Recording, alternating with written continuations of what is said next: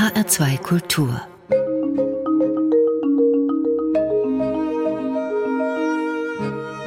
Doppelkopf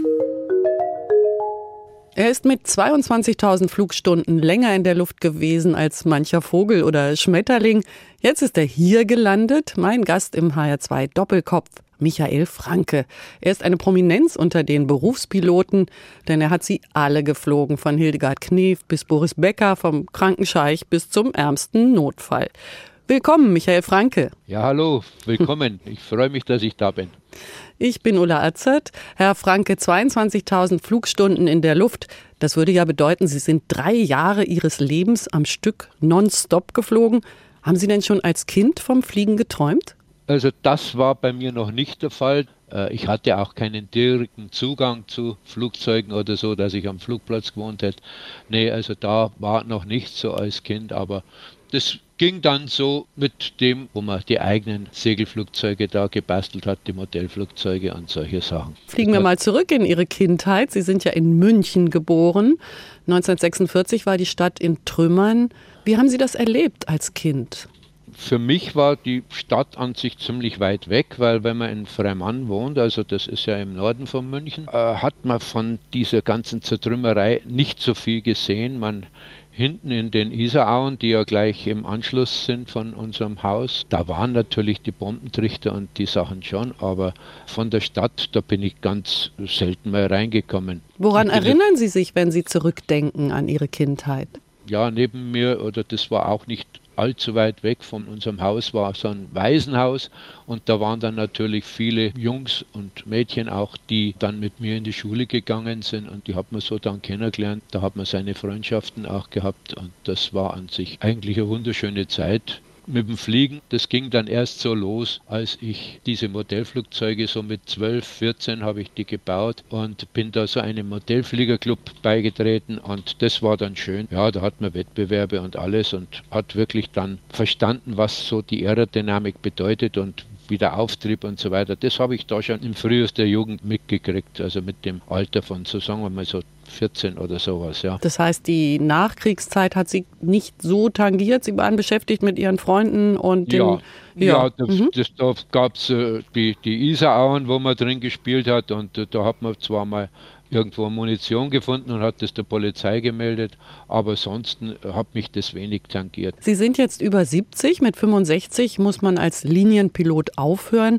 Dürfen Sie denn jetzt trotzdem noch so ein bisschen weiterfliegen, privat? Rein theoretisch ja. Sicher dürfte ich, wenn der Fliegerarzt sagt, ich bin flugtauglich, dann kriegt man das Tauglichkeitszeugnis. Ich habe dann mit meiner Lizenz habe ich halt das Tauglichkeitszeugnis 1 bekommen, ja, mhm. für Verkehrsluftfahrt und äh, dann dürfte ich, aber es ist ja so teuer, so ein Type Rating zu erhalten, also die Typenberechtigung für diese Flugzeuge und außerdem Privat fliegt heutzutage fast keiner mehr so ein Flugzeug. Die sind alle gewerblich zugelassen. Wenn ein Flugzeug gewerblich in einem Unternehmen ist, dann darf das auch nur ein Pilot unter 65 Jahren fliegen. Sie sind in Ihrem langen Fliegerleben vermutlich in jedem Zipfel dieser Welt gelandet, so stelle ich mir das vor, teilweise sicher unter wilden Wetterbedingungen.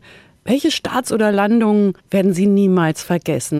Ja, Plätze in Afrika, wo es dann hieß, da ist irgendwo einer verunglückt und der liegt in der Nähe von so einem kleinen Flugplatz, der nur ein, ein kleines Ringel war auf der Karte, auf der Landkarte. Es gab ja noch kein GPS in der Zeit. Das war mhm. ja die, die 70er, 80er Jahre. Da hat man noch kein GPS gehabt und da musste man eben wirklich anders navigieren und hat sich dann schon angestrengt, dass man da ziemlich genau getroffen hat. Und ja, und äh, da war es auch so, man, da haben wir gesagt, weil wir ja äh, knapp waren mit dem Sprit und mit allem, dass man dann in der großen Höhe, also in, in 14 Kilometer Höhe, dass man da oben bleibt, weil man da wenig Sprit braucht, bis man wirklich den Flugplatz sieht und dann halt so im Sturzflug runter. Sie erzählen das so wie Kaffee trinken. ja, ich meine, es ist schon, da ist mir mal passiert, da bin ich auch mitten in der Nacht von Khartoum aus runter und dann sagt der Kenianer zu mir, do not enter my airspace, you have no permission to join. Ja. Was heißt das genau? Also ja, dann, dann sagt er, ich betrete meinen Luftraum nicht, du hast keine Genehmigung. Verdammt nochmal, äh, die Genehmigung musste eigentlich da sein. Dann haben wir über Kurzwelle eilig die Rettungsflugwacht, die uns damals den Auftrag gegeben hat, angerufen und gesagt, hier, da ist keine Genehmigung da, macht mal ganz zack, zack, ich habe nur für 15 Minuten kann ich warten und länger kann ich nicht warten, weil sonst muss ich wieder umdrehen. Dann haben die halt über Telefonleitung, Botschaft und so weiter und der hat dann wieder dort bei der Flugsicherung angerufen und in Nairobi, ja, es war sehr knapp, habe ich dann die Genehmigung bekommen. Sie haben ja einen Notfall an Bord. Sie haben ja nicht irgendwie eine Champagnergesellschaft. Ja, oder, oder ich habe jemanden zum Abholen. Man, das ist ja genauso ein Notfall. Ja. Man muss ja schnell da sein, damit der äh, Kranke abgeholt wird und zurückgebracht wird. Ja, und das ist also schon hin und wieder mit größerem Stress verbunden. Das ist schon richtig, ja. Ja, ich komme ja schon durcheinander, wenn ich ausrechnen muss, wie lange ich noch bis zu den Nachrichten habe. Also, naja, also da hat die Minute manchmal mehr als 60 Sekunden. Von der Sicht her muss man also schon kühl bleiben mhm. und, und, sagen, okay, wie mache ich das Beste? Und man ist ja da ganz auf sich gestellt. Man hat ja keine große Company im Hintergrund, so wie eine Lufthansa Maintenance oder, oder eine, eine Operation, die da hilft. Sie sind ja immer wieder Einsätze bei Notfällen geflogen, haben Ambulanzflüge durchgeführt. Wer bucht das eigentlich? Ist das der Scheich, der ins beste Krankenhaus der Welt will oder ist es das DRK? Wie wird das geregelt? In erster, in erster Linie war das also das Rote Kreuz, war es damals. Jetzt gibt es ja auch noch mehr äh, Rückholversicherungen, ja, Versicherungen, ne? mhm. genau, die also den Rückholtransport versichern, weil das ist ja doch eine sehr teure Sache. Zum Beispiel auch die Rettungsflugwacht Stuttgart, die wurde ja damals auch in den 70er Jahren gegründet. Wird ja. man eigentlich grundsätzlich vorgezogen, wenn man einen Notfall an Bord hat oder einen holen muss? Müssen dann ja, die anderen sicher, Maschinen sicher, warten? Man, ja, man muss, man kann als Ambulanznummer so und so äh, fliegt man dann, ja, oder sagt das Wort Ambulanz im Vorfeld zum Kennzeichen vom Flugzeug, ja, dann äh, weiß man, dass man die Priority hat. Das ist also die Bevorzugung. Mhm. Das ist mir auch schon öfter mal passiert, wenn also der Arzt sagt, bitte macht schnell, es pressiert, es ist kurz vorm Herzstillstand oder sowas. Und dann habe ich auch in München habe ich denen ganz klar gesagt, zack, zack, schickt alle anderen weg, wir müssen sofort rein. Und das geht auch wirklich, da macht die Flugsicherung ganz schnell mit. Und, mhm. Sie hatten ja. ja. auch mal einen Darmverschluss an Bord, also eine Patientin mit demselben. Ja, ja und ja. das hat die Eröffnung des Münchner Flughafens durcheinander gewirbelt. Das müssen Sie uns auch gleich ja, erzählen. War, ja. Das war hochinteressant. Wir haben ja an dem Eröffnungstag vom Flughafen oder am Tag zuvor, so muss man ja anfangen, da wurden alle Flugzeuge von Riem eben rübergebracht zum Franz-Josef-Strauß-Flughafen. Da war natürlich großes Einräumen und so weiter. Und wir waren halt auch da in der Flugzeughalle und haben unsere Flieger da alle ordentlich hingestellt. Und dann kam ein Anruf, ja, wir müssen einen Darmverschluss aus Kreta holen. Das pressiert, also das ist absolut äh, notwendig, da wir sofort losfliegen. Und dann habe ich eben den Kollegen, die da waren, habe ich dann gesagt, bitte seid so nett, holt, wir kommen ungefähr in der Früh um vier zurück. Und dann sind wir wohl die Ersten, die hier am Einweihungstag landen, ja, und so war es auch dann. Und dann haben die also entsprechend Presse und so weiter noch geholt äh, mit äh, Fernsehen, das waren auch da, aber Fernsehen durfte dann das Ganze nicht übertragen oder senden, sagen wir mal, die haben sie aufgenommen, aber senden durften sie es nicht, weil die Lufthansa wollte die erste sein.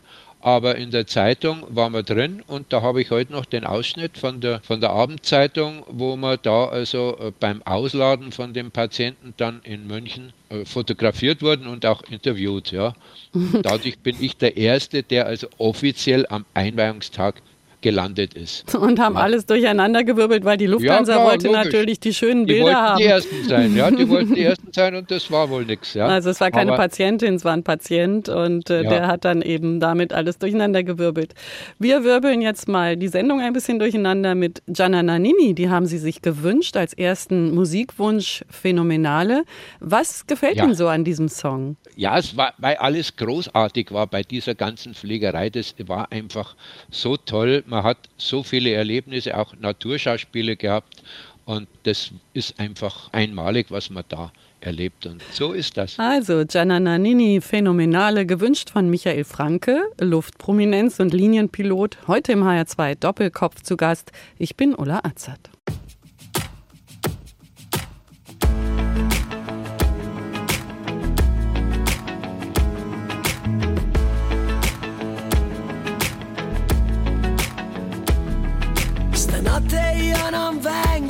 Resto a casa che non ho voglia di uscire. Ballo in mutanda in cannerò l'attesa di un nostro incontro con un gelato alla marena. Quello che ieri dalla mia schiena è soffiato via. E non è colpa tua né colpa mia. Se quando ci vediamo siamo due animali non ci si prende per le mani. e la tua lingua taglia il cielo per le mie gambe aeroplani e dimmi com'è che non riesco più a stare sola.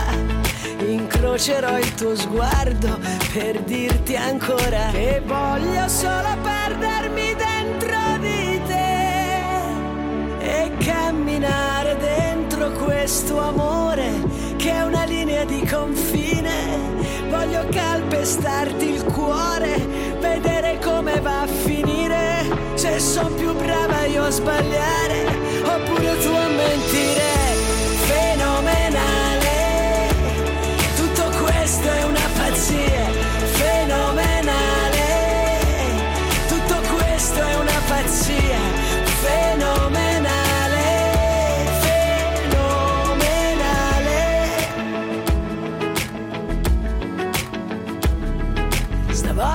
C'è qualcosa che non so spiegare, ma so già che finirà male.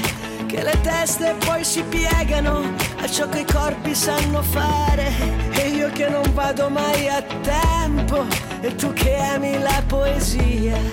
Ma non è colpa tua né colpa mia. Io voglio solo perdermi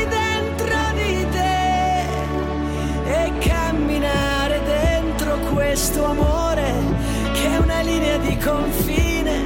Voglio calpestarti il cuore, vedere come va a finire. Se sono più brava io a sbagliare, oppure tu a mentire.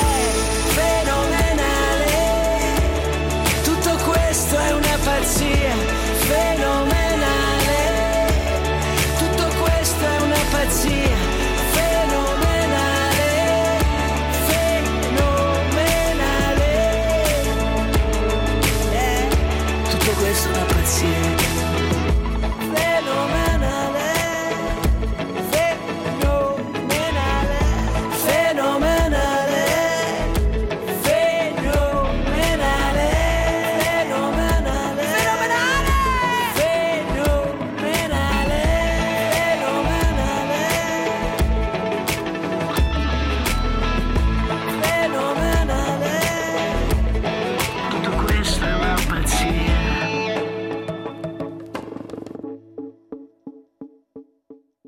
Gianna Nannini, Phänomenale, gewünscht von Michael Franke, heute zu Gast im HR2 Doppelkopf. Ich bin Ulla Azert. 1992 wurde er eröffnet, der Franz-Josef-Strauß-Flughafen in München. Das war viel Tamtam, es war alles anders als geplant. Als erste Maschine sollte eine von der Lufthansa landen, doch es kam alles anders. Gelandet ist Michael Franke mit einem Notfall an Bord. Bleiben wir noch kurz in München und drehen die Zeit zurück auf den Bau des Olympiastadions. Das spektakuläre Dach haben wir sicher vor Augen, wie so ein Segel mit ganz vielen Zipfeln spannt es sich über das Gelände.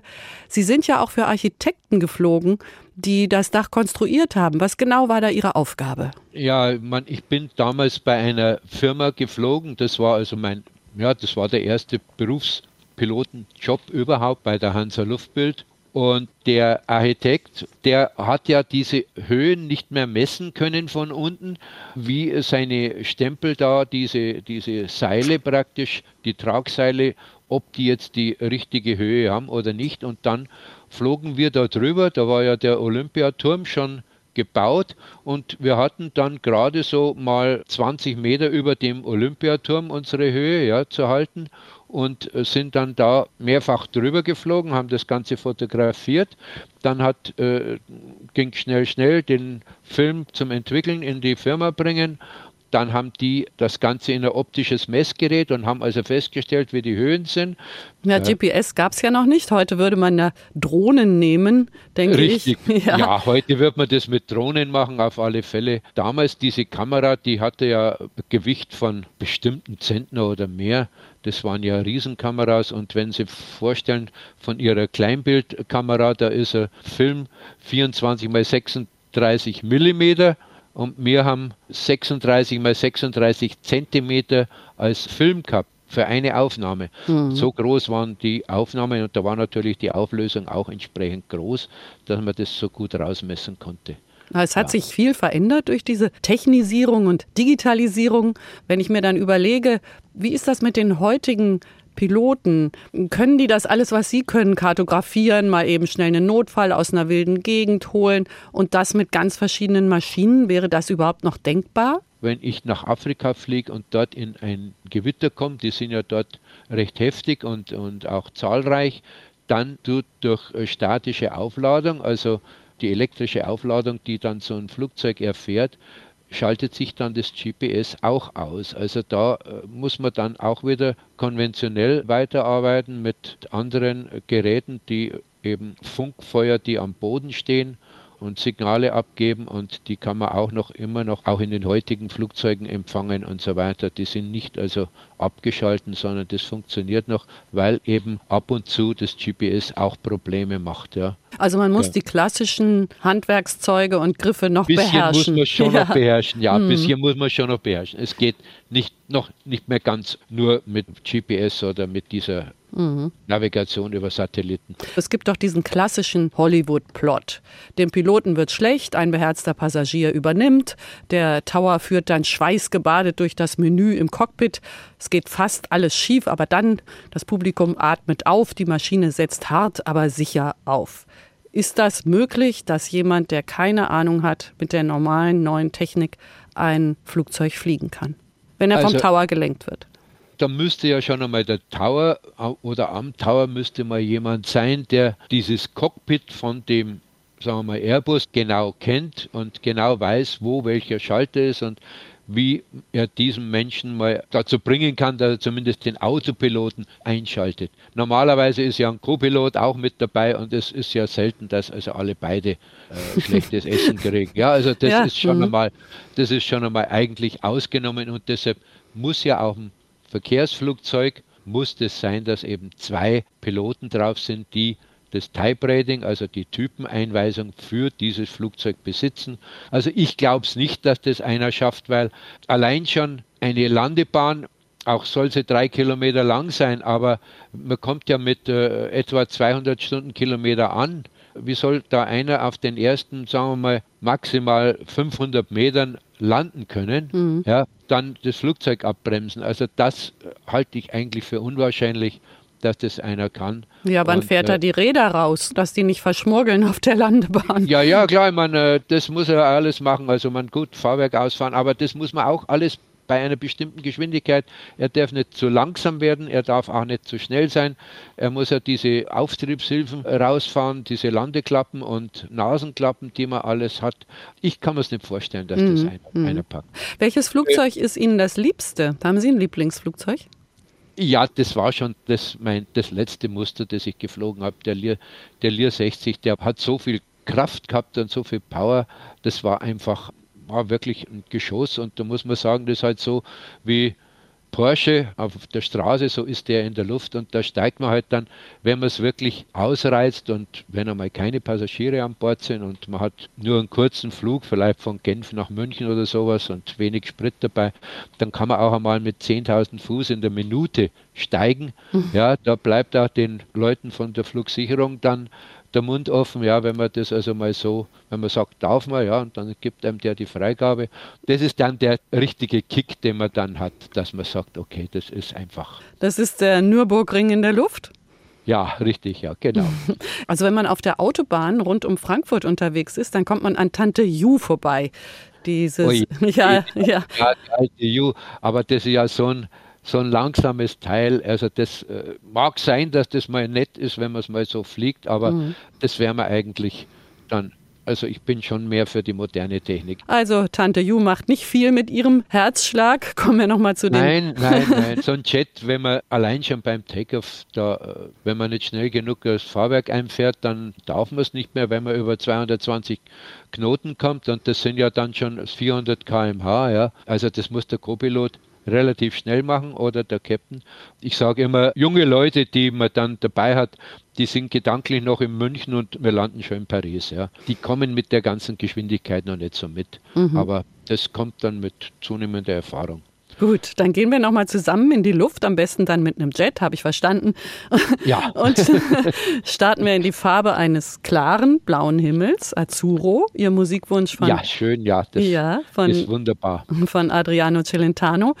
Ja, dann starten wir.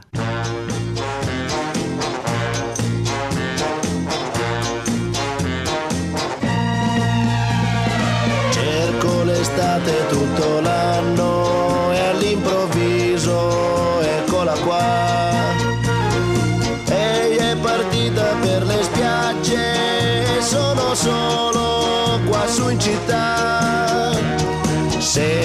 fischiare sopra i tetti un aeroplano che se ne va azzurro, il pomeriggio è troppo azzurro e lungo per me. Mi accorgo di non avere più risorse senza di te. E allora io quasi quasi prendo il treno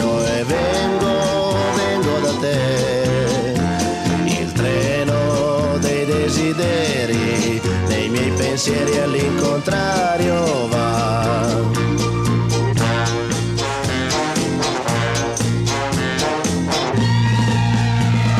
Sembra quando ero all'oratorio con tanto sole tanti anni fa.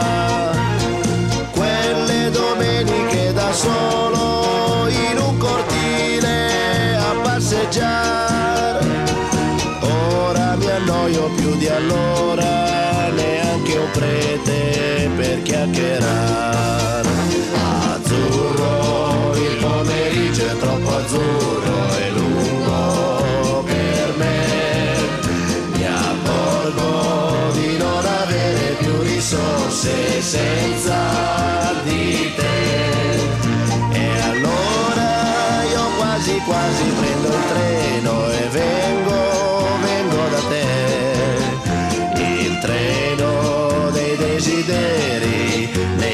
pensieri all'incontrario va.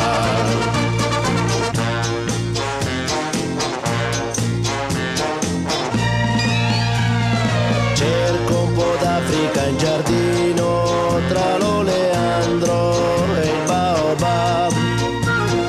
Come facevo da bambino, ma qui c'è gente, non si può più stanno innaffiando le tue rose, non c'è il leone, chissà dov'è. Azzurro, il pomeriggio è troppo azzurro e lungo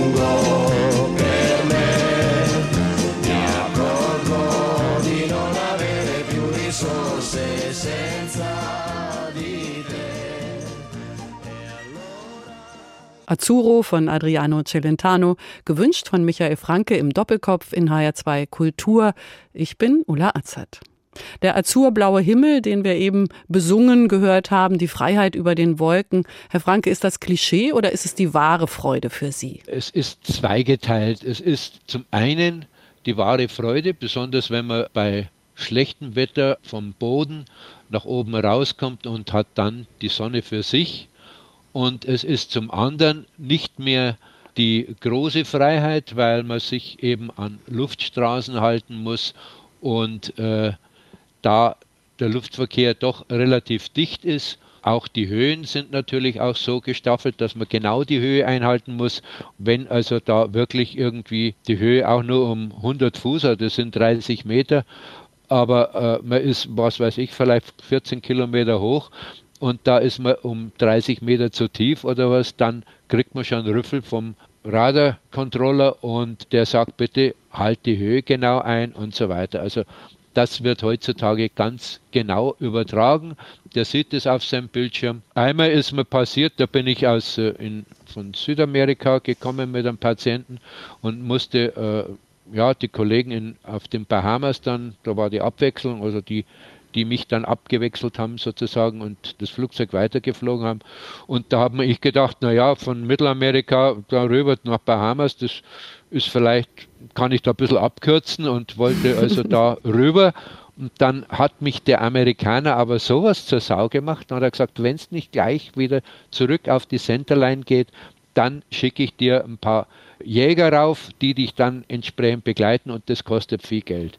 Also die Centerline, das ist die Strecke, die Sie fliegen die, ja, müssen? Ja, das ist die, Mittel, das ist die Mittellinie, so, so, so, eine Luftstraße, die ist vielleicht zehn Meilen breit, gedachterweise, ja, und in der Mittellinie hat man sich zu halten.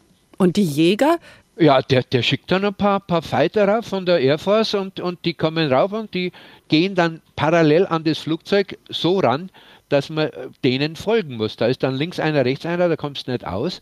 Und die fangen ja auf die Art und Weise auch irgendwelche Leute ein, die Drogen aus äh, Südamerika raufbringen in die Staaten. Und deswegen sind die da so erpicht, dass man das absolut alles genau einhält. Was würde das kosten, wenn die Jäger zu oh. Ihnen geschickt worden wären? Jäger kostet man in, der Stunde locker mal seine 10.000 Dollar. Also da ist man schnell viel Geld los. Das ist ein anderer äh, Bußgeldkatalog als bei ja, uns. Das ist ein anderer Bildkatalog, genau. Also Sie das haben, kann schon sehr teuer werden. Sie haben Ambulanzen geflogen, sind notgelandet, haben viele verschiedene Flugzeuge gesteuert. Die Bewunderung Ihrer Kollegen ist Ihnen sicher. Ich habe auch vorhin von Ihnen gehört, Sie haben gesagt, die jungen Kollegen können das alles natürlich noch nicht so. Mit der Erfahrung ist es bei Ihnen jedenfalls so, dass Sie immer gerne schnell geflogen sind und steil nach oben. Sie haben ja auch bewunderte Menschen geflogen. Hildegard Knef, Joe Cocker, Franz Beckenbauer, Boris Becker. Von wem möchten Sie am liebsten erzählen? Ja, vom Joe Cocker, das war wirklich ein nettes Erlebnis. Den sollte man abholen. Der hat in, da waren mehrere Künstler in Stockholm auf irgendeinem Benefizkonzert. Die Firma, die halt den Joe Cocker da praktisch lanciert hat und eben auch diese ganzen Sachen spendiert hat, ja, die hat dann über eine Vermittlungsfirma bei uns angerufen, ja, holt den aus dem Hotel ab und der Kapitän soll halt alles dann bezahlen, was aufgelaufen ist im Hotel. Und sofern auch irgendwelche Damen dann äh, mitwollen oder der Joe da die mit dabei haben will, dann werden die auch mitgenommen, das ist alles mit drin.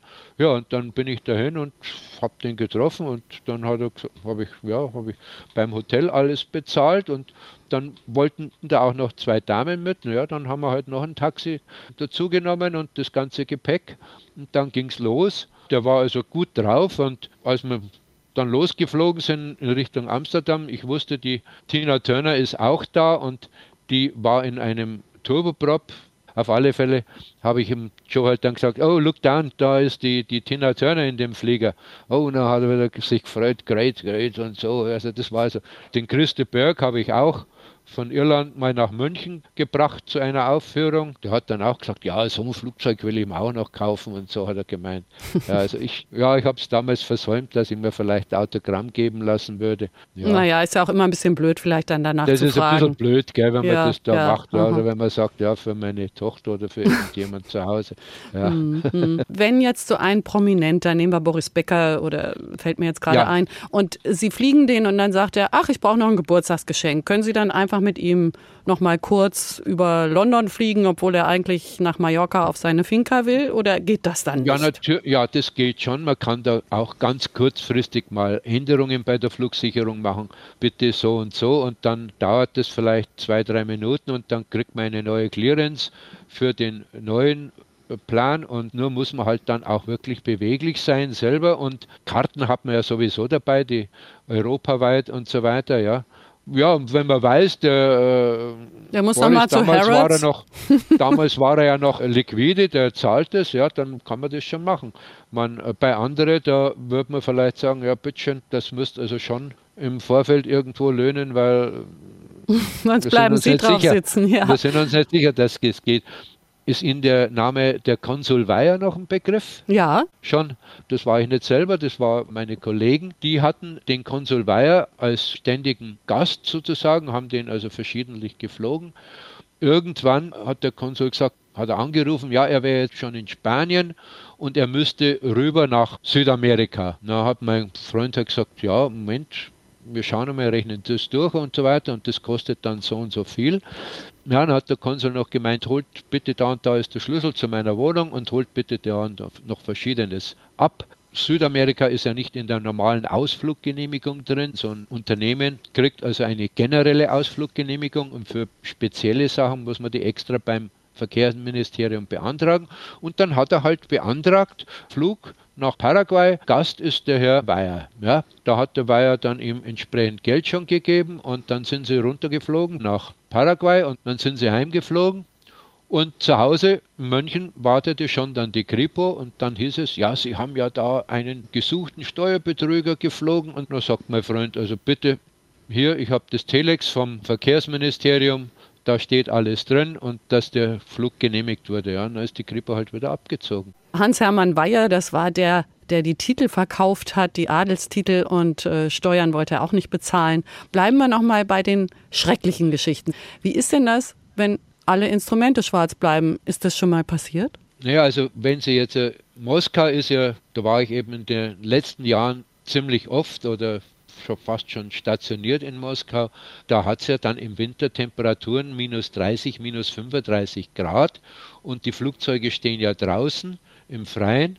Da ist es so, dass diese Flüssigkristalle von den LCD-Bildschirmen praktisch dann nicht mehr reagieren und wenn man dann kommt und schaltet seine Batterie ein und will die Sachen mal zum Laufen bringen, dann läuft da gar nichts, ist alles schön schwarz. Dann muss das Flugzeug erst einmal über ein externes Heizgerät in Moskau hat man da so Dinger, die sind so ähnlich wie unsere Bauheizgeräte, so große Schläuche, ja, die draußen so ein dieselgeheizter Teil, das da fürchterlich lärmt und rust die bringen dann entsprechende Wärme und wenn es dann so äh, um die minus 10 Grad nur noch mehr hat oder so, dann kommen die Instrumente wieder und dann sieht man wieder was. Ja. Also das ist schon das erste Mal, kriegt man da natürlich einen Schrecken. Gell?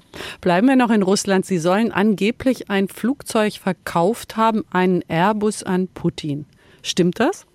Ich wollte den verkaufen. Der war also eigentlich kurz davor. Das war eine Firma, die für die Gazprom diese ganzen Gasförderanlagen hergestellt hat und da in der Tiger irgendwo oder Tundra, je nachdem, wo halt da draußen in Sibirien irgendwo diese, diese Sachen installiert hat. Und die mussten ihre Arbeiter so alle Monat lang 100 Mann etwa austauschen, weil ansonsten geht bei denen, drehen die durch, ja, wenn es da nur saufen zu viel und ja. so weiter, ja, mhm. und arbeiten. Und die wollten dann eben ein Flugzeug haben, das also wirklich über die ganze Strecke von Großrussland praktisch direkt fliegen kann und dort die Arbeiter dann verteilen kann und wieder abholen kann. Und dann hatte ich da einen schönen Airbus A310 rausgesucht gehabt und war auch schon mit der Firma, die den verkaufen wollte, übereingekommen. Und dann kam eben diese Regelung, dass die, der Putin bestraft werden sollte. Ich glaube, da war das die Sache mit der Krim oder so. Das müsste das gewesen sein. Auf alle Fälle wurde er ja dann blockiert, dass er gar keine westlichen Sachen mehr bekommt, keine Computer, keine Flugzeuge, kein nichts mehr. Und in diese Blockade fiel dann auch dieses Flugzeug, obwohl ich schon wirklich große Vorleistungen gemacht habe und auch der Kunde hat mir damals für meine Flüge, die ich machen musste, um die Flugzeuge anzuschauen und so weiter, hat er mir ja auch entsprechend was bezahlt. Das war dann alles hinfällig und das Ganze fiel dann ins Wasser. Wäre schön gewesen, geht halt auch nicht. Ja. ja. Sie haben noch einen Song mitgebracht, Reinhard May, über den Wolken. Genau, wo das äh, Paderborn gerade noch so in den Anfängen war und da so eine Hütte als Luftaufsicht war und noch kein Tower vorhanden und so weiter. Ja, da ist man auch noch auf Grasplätze gelandet mit diesen Flugzeugen und da ging das halt alles noch sehr zivil zu und da war es wirklich noch eine gewisse Freiheit, die man sich da erlauben konnte, aber das wird ja immer enger, der Luftraum wird enger und zurzeit ist mal wieder wenig los, klar durch das ganze Corona, aber ich denke, der Flugverkehr kommt schon wieder zurück. Haben Sie Hildegard ja. Knef nach Paderborn geflogen? Nee, ich glaube, die habe ich von Paderborn nach München geflogen. Ach so, okay. Von der Ecke. Irgendwo wo habe ich mhm. die geholt und dann nach München gebracht, weil die Aufnahme, die ich habe von den beiden, die ist von München-Rehm. Von den beiden? Ja, mit ihrem Freund zusammen. Okay. Da war so ein, die hatte da einen ziemlich jugendlichen, einen jungen Mann mit dem sie liiert war. So war das, ja. Mhm. Na, dann hören wir Reinhard May über den Wolken und Paderborn kommt in dem Song ja auch vor. Gewünscht hat ihn sich Michael Franke. Dann hören wir mal, wie die Freiheit über den Wolken bei Reinhard May klingt.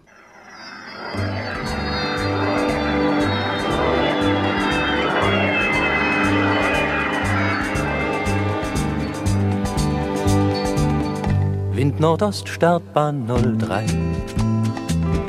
Bis hier höre ich die Motoren. Wie ein Pfeil zieht sie vorbei. Und es dröhnt in meinen Ohren. Und der nasse Asphalt bebt. Wie ein Schleierstaub der Regen. Bis sie abhebt und sie schwebt der Sonne entgegen. Über den Wolken muss die Freiheit wohl grenzenlos sein. Alle Ängste, alle Sorgen, sagt man, blieben darunter verborgen und dann würde, was uns groß und wichtig erscheint, plötzlich nichtig und klein ich seh ihr noch lange nach. Seh sie die Wolken erklimmen, bis die Lichter nach und nach ganz im Regengrau verschwimmen. Meine Augen haben schon jenen winzigen Punkt verloren, nur von fern klingt monoton das Summen der Motoren. Über den Wolken muss die Freiheit wohl grenzenlos sein. Alle Ängste, alle Sorgen, sagt man, blieben darunter verborgen und dann würde, was uns groß und wichtig erscheint, plötzlich nichtig und klein dann ist alles still, ich geh. Regen durchdringt meine Jacke, irgendjemand kocht Kaffee. In der Luftaufsichtsbaracke, in den Pfützen schwimmt Benzin, schillernd wie ein Regenbogen. Wolken spiegeln sich darin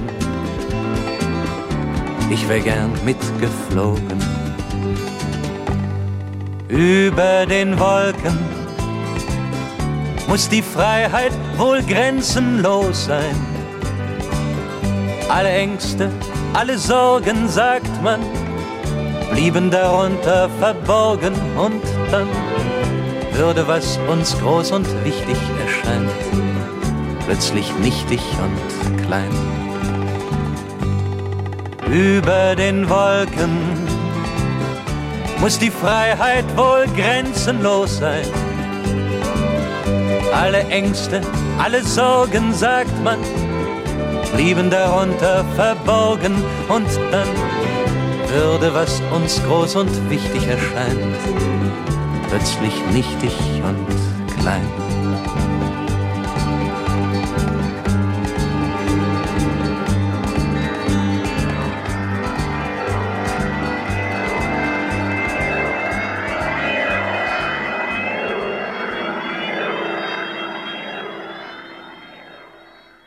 Reinhard May über den Wolken, gewünscht von Michael Franke, prominenter Linienpilot AD und heute zu Gast im Doppelkopf in HR2 Kultur.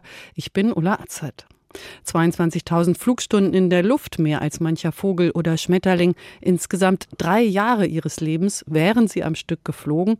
Einen Airbus an Putin haben sie nicht verkauft. Beinahe hätte es geklappt. Aber sie haben viele Prominente geflogen, viele Ambulanzen, Notfälle. Ihren Traum vom Fliegen haben sie sich in ihrem Berufsleben erfüllen können. Welchen Traum leben Sie jetzt, Herr Franke? Ich liebe das Segeln, das habe ich schon als Junge mit meinem Vater, waren wir schon da war ich vielleicht fünf, sechs Jahre, waren wir schon am Chiemsee und haben wir da mit Ruderbooten oder mit Ruderbooten ein Segel drauf und dann halt so wild gesegelt. Und ja, so ab meinem 14., 15. Lebensjahr hatte ich dann ein eigenes Segelboot kleine Jolle. Das ging dann halt immer so ein Stückchen weiter. Jetzt habe ich schon seit langer Zeit einen wunderschönen Jollenkreuzer im, am Chiemsee und der macht Spaß. Das ist ein Oldtimer, Baujahr 1951, aber der ist aus Stahl. Das ist ja ganz selten, dass man ein Boot aus, Stahl ist. Das ist vielleicht am Meer üblich, aber nicht auf dem Chiemsee oder so, aber ich habe den damals in Hamburg gekauft und äh, habe ihn mit dem Tieflader hergeholt und seit der Zeit, also 35 Jahre, habe ich den schon. Und wunderbar zum Segeln, da kann man auch Regatten damit segeln, das mache ich auch gern. Beim Fliegen macht man sieben Meilen in der Minute und beim Segeln, wenn man gut drauf ist, dann gehen so fünf Meilen in der Stunde. Das ist halt der kleine Unterschied. Ähm, Segeln ist Ihre zweite Leidenschaft. Die ersten kleinen Jollen, mit denen man segelt, die heißen Optimist. War das auch Ihre? Ein Optimist? Nee, ein Optimist war es nicht. Ein Optimist ist wirklich das für die ganz Kleinen. Der fällt praktisch überhaupt nicht um. Meine Tochter hat aus dem Optimisten gelernt, ja. Aber nee, bei mir waren es schon richtige Segeljollen, die auch mal umkippen und das ist mir auch des Öfteren mal am Chiemsee im Sturm passiert und so. Bis auf einmal, da wäre ich fast also abgesoffen. Also da Was ist passiert? So, ja, da sind wir so, mit einem Freund bin ich da zusammen gesegelt, so eine Jolle, ähnlich wie der Flying Dutchman. Wir wollten eine Wende machen und ich war da im Trapez gehängt, da hängt man draußen an so einem Gurt, der mit einem Stahlseil am Mast befestigt ist. Und er wendet und ich war noch gar nicht herin. Und dann kippt das Boot nach meiner Seite um, weil ich ja auf der, sozusagen für den Fall dann auf der falschen Seite wäre. Der Mast ging gleich senkrecht nach unten. Ja, das, das Boot ist nicht flach gelegen mit dem Segel, sondern gleich senkrecht nach unten. Das hat mich dann nach unten gezogen. Ich hing in dem Gurt und der war stramm und ich da drunten und dann muss man sich halt, habe ich mich da befreit, dass ich mich ganz fest nach unten gezogen habe, aus dem Haken gelöst habe und bin dann in der Luftblase, die also das Boot ja innen dann hat, bin ich wieder aufgetaucht und habe meinem Freund geklopft, hier bin wieder da und alles okay. Und dann haben wir das Boot wieder aufgestellt und sind weitergesegelt. Aber der Schrecken war schon so, dass ich gesagt habe, verfluchte, hey, da muss man irgendwas anderes erfinden, damit man dann aus dieser misslichen Lage wieder rauskommt. Und da haben wir dann, wie es früher waren, die Anschnallgurte beim Auto, wenn man es so zusammensteckt, das gab es ja früher, da wurden sie nicht so der Dreipunktgurt, sondern wo man noch Zweipunktgurte hat. Und diese Gurtschlösser haben wir dann eingebaut, die waren dann mit einem Griff zum Lösen. Und da war die Gefahr nicht mehr gegeben, dass man da irgendwo nach unten gezogen wird und keine Luft mehr kriegt. Sie sind auf jeden ja, Fall also jemand, der. Eine, ja? eine tolle Sache habe ich noch, das möchte ich vielleicht noch bringen vom Fliegen. Da wurden wir nach Irkutsk geordert von der Firma und das war also hochgeheim und alles. Die haben uns nichts gesagt, sondern ja, ihr werdet dann schon sehen, was in Irkutsk los ist und so weiter. Dort Flugzeug abgestellt, ins Hotel gegangen und am nächsten Tag habe ich da den einen Herrn in der VIP-Lounge getroffen, hat er mich gefragt, ja, ob ich weiß, was wir fliegen. Da sage ich, nee, weiß ich nicht. Da hat er mir erzählt, ja, das wären diese sagenhaften Eier, die Zar Peter der Große von diesem Juwelier machen hat lassen, vom die Fabergé. Ja. Die hat also inzwischen der Forbes vom Putin gekauft für 200 Millionen Dollar. Er hat also nur die unter der Bedingung, dass er die auch ausstellt in Museen und so weiter, dass er sie nicht bei sich irgendwo nur geheim im Tresor lässt, sondern die auch ausstellt. Und dann haben wir diese Eier nach Zürich geflogen. Dann kamen wir runter und dann war zwei Mannschaftswegen mit Soldaten, die haben sich um das Flugzeug aufgestellt und ihre MPs oder was es waren, da in Anschlag gebracht. Und wo die fertig waren. Dann kamen zwei Panzerwagen sowie Geldtransportwagen. Ja, solche muss man sich vorstellen. Die hatten dann diese Kisten mit diesen hochempfindlichen Eiern da an Bord. Die sind ja mit Diamanten und sonst noch was besetzt. Und die haben wir dann eingeladen und dann war noch irgendwie Begleiter dabei und unsere Stewardess hat natürlich für alle Essen dabei gehabt. Und dann sind wir von dort weil das Irkutsk ja sehr weit weg ist und da kommt man nicht direkt nach Zürich, sondern wir mussten dann in Jekaterinenburg, das ist da am Ural, zwischenlanden. Die hatten uns schon erwartet und auch einen Abstellplatz wieder ganz in der Ecke hinten gegeben, wo weit und breit kein Mensch war. Kamen wieder die Soldaten und haben uns beschützt. Und dann haben wir getankt und äh, irgendwo noch drinnen einen Kaffee getrunken. Und dann ging es nach Zürich. Und auch in Zürich sind wir nicht in Kloten gelandet, sondern auf einem Militärplatz neben Zürich. Wiederum auch auf dem Militärplatz wurde man noch beschützt, bis das Ganze wieder umgeladen war, wieder in solchen Tresorwegen. Dann ging das ab. Also gesehen haben wir die Eier nicht. Wir konnten die nur diese Holzkisten und wussten, das Zeug ist da drin. Und das war eigentlich die wertvollste Fracht, die ich jemals dabei hatte. Also nicht die Prominenten, sondern die Eier. ja, also ähm, die Eier, das ist ja. doch wirklich was, ja. ja. So, so einen Wert hat doch selten einer, ja. Da haben Sie recht. Zum Schluss Ihre Prognose. Wohin entwickeln sich die Flughäfen? Wohin entwickelt sich die Luftfahrt? Werden das große Drehkreuze wie Heathrow oder Frankfurt oder sollten Kleckerflughäfen wie Paderborn oder Kassel bleiben? Was meinen Sie? Wo gehen Na, wir die hin? Klecker, die Kleckerflughäfen oder die kleinen, die sind wirklich nur für Geschäftsreiseflieger, aber, aber nicht, dass man da irgendwie Urlaubsflieger und sowas da mitnimmt. Also ich glaube, dass besser ist auf den großen Flughäfen. Selbst Nürnberg macht ja jetzt schon kräftig Minus und wird auch wahrscheinlich nicht so schnell aus den roten Zahlen rauskommen. München, ja, denen geht es ja auch schlecht. Ich meine, die haben vielleicht, wenn es überhaupt 100 Flieger am Tag haben, und früher hatten sie über 1000. Also das ist schon ein gewaltiger Einschnitt. Also ich glaube, die ganze Sache wird sich ändern, weil ja auch die Geschäftsleute mehr und mehr jetzt dann haben sie es jetzt ja gelernt, diese Videokonferenzen.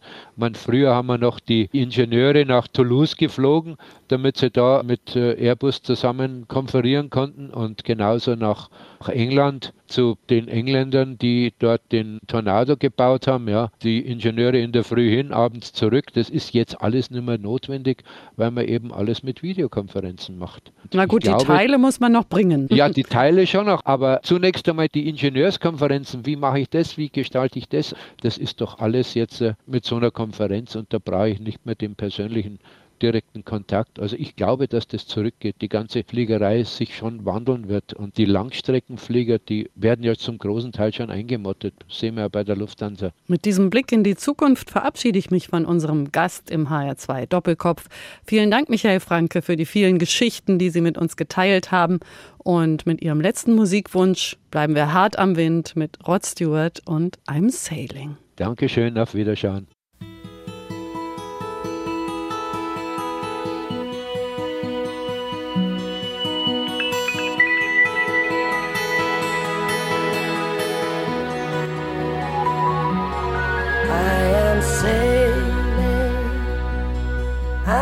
Sailing home again across the sea. I am sailing. Star